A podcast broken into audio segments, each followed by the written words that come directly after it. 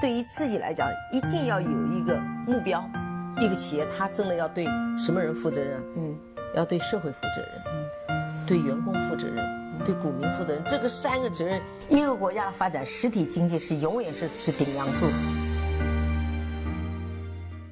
各位好啊，给你一个真实生动的格力电器，我们给的比你要的多。上一次啊，给大家分享了一个白老师在春节听的一个课啊，就是像证券交易员一样思考，反应呢还不错，很多人在后台留言说。你再给我们分享几张吧。那今天我们就来分享它，我认为是比较重要的一张，叫理解市场。这一章呢，也是它的开篇的一章，我就讲的还是非常非常好的。然后呢，这放在这两天呢，也是非常非常合适的。我们先来看一看职业交易员眼里的市场是什么样的，我们该如何去理解市场。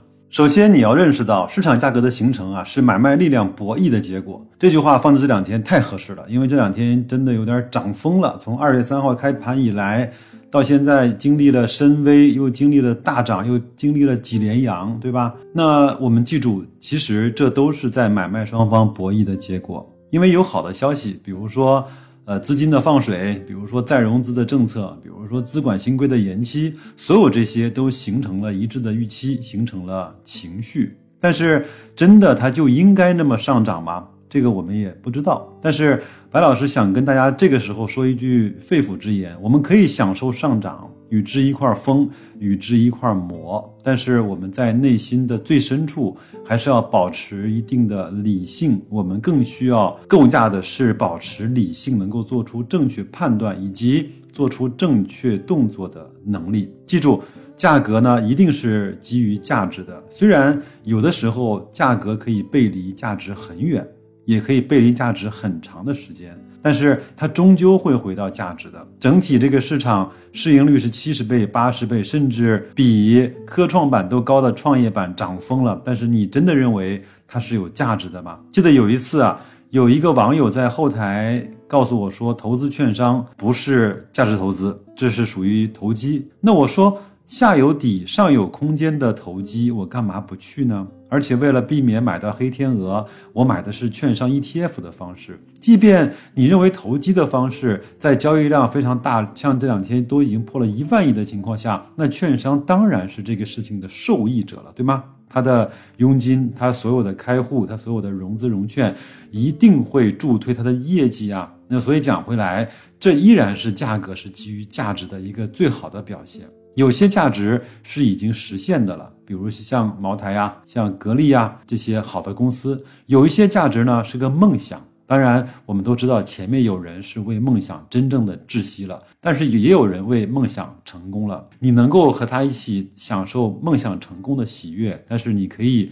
为他一块儿去承担那个为梦想窒息的压力吗？啊，那这个我扯多了，咱们再回到本章的内容。你可能会听说过《对冲基金风云录》这本书，白老师是看过这本书的啊，虽然当时还真的看不懂。他讲的到底是一些什么？但是它里面有一句讲股市的话，非常的著名。这句话是这么说的：人们呢，若只是想把股票变动与商业统计挂钩，而忽略股票运行中强大想象因素，一定会遭受灾难。因为他们的判断仍是基于事实和数据这两个基本的维度，而他们参与这场游戏，却是在情绪的第三维和梦想的第四维。展开的，所以有时候呢，我跟别人开玩笑，一本书写得好不好呢，跟翻译是很相关的。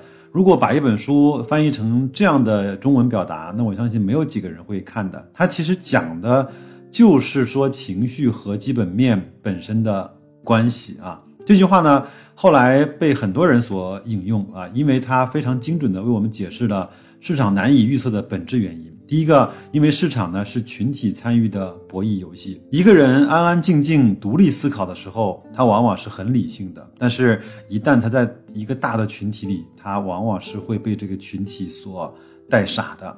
第二，影响市场表现的远远不止基本面的事实，还有市场参与者的情绪和想象力，也就是我们经常说的预期。正是因为这两点，市场呢无法通过计算来进行预测。如果这样的话，那么最。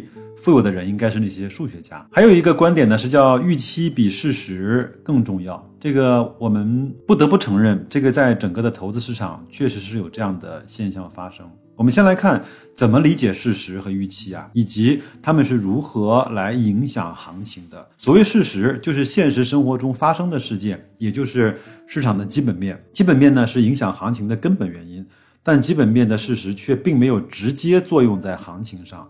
人们通过对事实的判断，做出买或者卖的行为，行情才能够发生变化。所以呢，行情的背后啊，体现的其实是预期的变化，预期的改变才是行情变动的直接原因。我在准备这期节目之前，突然看到了一个推送啊，平安发布了它整个二零一九年的年报，净利润呢是一千六百多亿，增长的是百分之三十九，真的是非常非常的漂亮。但是。漂亮的背后隐藏着别人对它的预期，或者是投资者、股东大众对它的预期。那如果预期它增长百分之三十的人，那一一定认为这是一个很乐观的表现。那如果很多人都预期它增长百分之四十五或者是五十的话，那百分之三十九的增长就带来的是一种不好的预期。本身数字是多少并不重要，它和预期的差。才重要。行情呢是所有人预期的总和，因为有想象力因素的存在，人们的预期波动呢往往要比基本面变化大得多。就像这次扑面而来的疫情一样，在悲观的时候，我们会认为可能三月份、四月份、五月份上半年可能都废了，但是，一旦开始解禁了之后呢，很多地方又很快会像以前一样的车水马龙。今天南京。很多的景点都已经开放了室外的部分，很多商场都已经开放去营业了。那路上的车呢，也慢慢开始变多了，也开始在堵车了。从来没有像今天一样那么喜欢看到车水马龙和堵车的那个样子。所以，呃，事实有有的时候比我们的预期会来的更快，但是我们的预期的波动幅度往往要比事实本身，要比基本面本身要大得多。尤其呢，是当所有人的预期。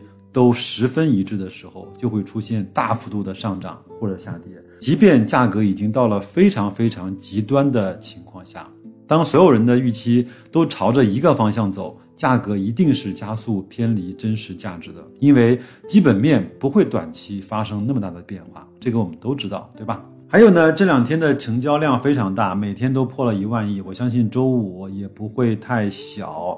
但是你要知道，这么大的成交量，有人买的背后，同时就有人在卖。那这个时候，我们往往的是说，看看是多头战胜了空头，还是空头逼疯了多头。那一定是到了很多人都预期它往上涨的时候，没有人在开，愿意大量卖出股票的时候，那它非常的缩量上涨，这个时候才真正的代表一轮行情开始轰轰烈烈的。起来了。那同理，当股票当市场跌无可跌的时候，那就会伴随着几乎没有成交量的巨幅的杀跌。那这样也是到了最后最黑暗的一个末期了。虽然白老师从来不相信趋势，不相信条线，但是我还是要去看一定的交易额和交易量的变化的。下面是广告强行插入时间。本节目由优家智选独家赞助播出。优家智选给你一个高品质生活的家。微信首页搜索“优家智选”，点击收藏小程序，薅白老师的羊毛，收白老师的福利。那一般来说呢，当这种波动的偏离啊达到一定幅度，市场呢就会产生分歧。比如说，一只股票上涨到一定程度，其中一些交易者呢就会抛出股票变现，价格呢就会随之而发生调整。我们偶尔呢也会看到一些长线的大牛股，它的公司基本面在长期的不断向好，比如说格力，对吧？它的股价在一路上涨的过程中，其实也常常伴随着大幅度的回撤的。这种大幅度的回撤怎么去理解呢？其实并不是它的基本面发生了变化，仅仅是因为市场情绪从高昂的变成了一般的，甚至略悲观的情绪的表现。然后呢，再等一个契机，或者是等一个基本面的刺激，把原来收敛的情绪再重新的发散一次，过一段再这么来一下。这也是我们看到一些慢牛股呢走出来的明显特征：先是涨一波，再回踩一波，回踩一波再来一波，可能有很多个轮回，逐渐的把长线牛股的走势走出来。所以很多人会把格力电器的年线的那张图打印出来贴在面前，发现。格力在十几年来从来没有在一个年为时间单位的维度辜负过大家。如果你要看日 K，你要看分时，你要看月 K，你都会觉得哦，这个股票根本没法买，波动太大了。那所以呢，长线牛股的跌宕起伏的走势，其实体现的恰恰是人心的变动和相互的博弈。那么市场这种博弈的属性呢，给我们的启示就是预期比事实更重要。我们要做的不是对事实做出反应，而是先于市场的预期，快一步的做出反应。尤其是当预期发生转折或者加速的时候，你可能听过这么一句话：利空出尽是利好，利好兑现是利空。说的就是市场的预期呢，已经变得最好或者变得最坏的时候，转折就会出现。但是这哪有那么好的去把握呢？怎么可能去买到最低点，卖到最高点呢？这也是给我们的一个指导而已。那所以呢，职业交易员都知道，最好的交易机会是出现在价格已经出现明显高估或者低估的时候。如果你判断这样的时机已经来到，并且在转折发生之前迅速识别，果断出手。就会获得极大的成功。这句话叫做正确的废话。做交易呢，有一句话叫买预期，卖事实。无论市场预期是什么，但最终的预期都会向事实回归。但在此之前，哪怕市场产生了泡沫，我们应该一样的去学会假装享受泡沫，并用清醒的眼睛观察，在泡沫破碎之前的前夜全身而退。这个其实也是索罗斯的一些观点吧。他认为很多的金融，包括整个国家的经济，都是一场骗局。他说，你要有比别人更快识破这个骗局的能力，并且和别人一起来去享受这个骗局。这个其实和刚才课程里面讲的其实是一样的啊。那好，那我们再来去分享第二个观点啊，叫研究对手盘。刚才呢，我们说了要先于市场的预期做出反应，也就是说，我们要做交易必须得用博弈的思维。投资圈里面有一句话特别有名，是巴菲特说的，大意就是：你如果在赌桌上玩了三局，还不知道谁是那个最蠢、最笨、最傻的那个人，那么他就是你。参与市场呢，就等于参与了博弈。最简单的例子就是，你买入了一只股票，你的目的一定是能够高价卖出。但是如果别人卖的比你早，你就不太可能卖一个好价格。这也就是为什么我们很强调来看对手盘。我记得在雪球格力的那个论坛里面，有一位非常热心的，呃，算是大 V 吧，他每天呢都会去研究北上资金来购买格力的一些情况，哪些席位卖了，哪些席位买了，买了多少。是谁在卖的？是大单买的还是零碎的在接的？这个其实也是在研究对手盘。很多人对他有一点点嗤之以鼻，或者有一点挑战。我觉得不用去挑战，因为你首先得认识一个最基本的原理，就是北上的资金那些外资往往要比你作为一个散户要来的更加的专业。就像你一定认为高瓴资本的张磊要比你更加的专业，既然他愿意出这么高的价格去不断的买买买，你还有什么理由去做他的对手盘呢？你的资金量不如他，研究能力不如他，你的持久性不如他，对吧？那每一笔交易呢都有买卖双方，双方互相是对方的对手盘，研究对手盘类似于换位思考。所谓知己知彼呢，才能够百战不殆。特别是在市场存量资金博弈特征凸显的时候，摸清对手是谁，对手要干什么，就显得更为的重要了。但是这个我相信，我们散户呢，我们中小投资者可能没有办法做到如此的精准和专业啊。那每一个职业交易员都要把研究对手盘作为自己的必修功课之一。我们要知道他赚的是谁的钱，以及为什么能够赚钱。那我觉得他更多的是把这个作为一个零和的博弈，但是我也经常也讲过，我们在股市里面，在市场里面投资呢，我们更多想赚的是企业成长的钱，其次呢是讲想赚国家发的钱，最后呢才想赚对方口袋里面那个我们叫做割韭菜的钱。那不同的交易者呢，他的交易行为有各自的固定特征，通过市场信息、技术指标。盘口可以观察到，职业交易者通常都会建立自己的数据库，进行对手盘的研究。这些我觉得可能不大适合我们的散户投资，是吧？那最近这些年呢，监管部门在大力的发展机构投资者，公募基金和私募基金在市场中占比呢也越来越大。就像前两天发的陈光明的基金，只有六十个亿，居然募到了一千两百个亿啊！真的是人傻钱多，或者是市场上不缺钱吧？但毕竟呢，A 股呢是新生市场，在基金的参与者中，个人投资者的比例依然是巨大的，所以 A 股市场追涨杀跌的散户特征非常的明显，以及在散户为主的基金的市场中。它追涨杀跌、快进快出的特征也非常的明显。我不知道各位听友有没有人到书店里去看过那个股票投资方面的那个书架呀？很多人说什么这种跟庄啊，这种如何跟庄一块去共舞啊，这个挺有意思的。这个课程里面也讲啊。他想提醒你的是，虽然研究对手盘有着很大的意义，但是也要注意识别啊那些早已经都过时了的东西，比如说研究坐庄和跟庄，研究洗盘和吸筹等等。其实现在我也不断的在雪球的论坛里面，所谓的号称价值投资乐园的一个地方，经常会看到洗盘啊、震散户出局啊。我不否认。有人的地方就有江湖。现在市场上或多或少还有人为操纵的情况，但是呢，我们对待市场操纵的态度呢，不应该是跟随，而是应该置之不理。因为只要你参与，你就已经输了。为什么呢？因为如果它的涨跌啊都在操控者的手里掌控之中的话，无论你是看涨还是看跌，操纵者都有办法让你亏钱。对于庄家来说，散户是羊；对于散户来说，庄家是狼。跟庄的逻辑呢，就好像在说，因为那片草地上有狼，所以呢羊很少，所以草木很茂盛，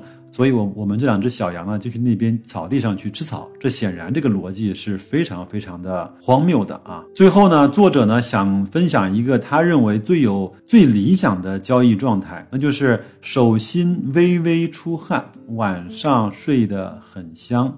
什么意思呢？他说。因为手中微微出汗呢，证明你已经把仓位上的差不多了。你不可能是只有，呃两成仓位或者三成仓位，至少应该是八成仓位，以至于有一些紧张，有一些兴奋。而晚上睡得香呢，表明你对当前的行情或者是你手里面所持有的股票组合十分的踏实和十分的。自信，我不知道听我节目的各位听友啊，你们有没有这种手心微微出汗，晚上睡得还能很香这样的一个状态呢？好，那我们把这一期呢做一个小小的小结。第一个是买预期，卖事实；第二个呢是研究自己的对手盘；第三个呢是记住那个作者说的那个比较好的状态：手心微微出汗，晚上能够睡得香。我相信听到这儿呢，很多人都已经会意识到。其实它这门课程并不是非常的适合我们这种以价值投资、以少操作、以去跟随企业成长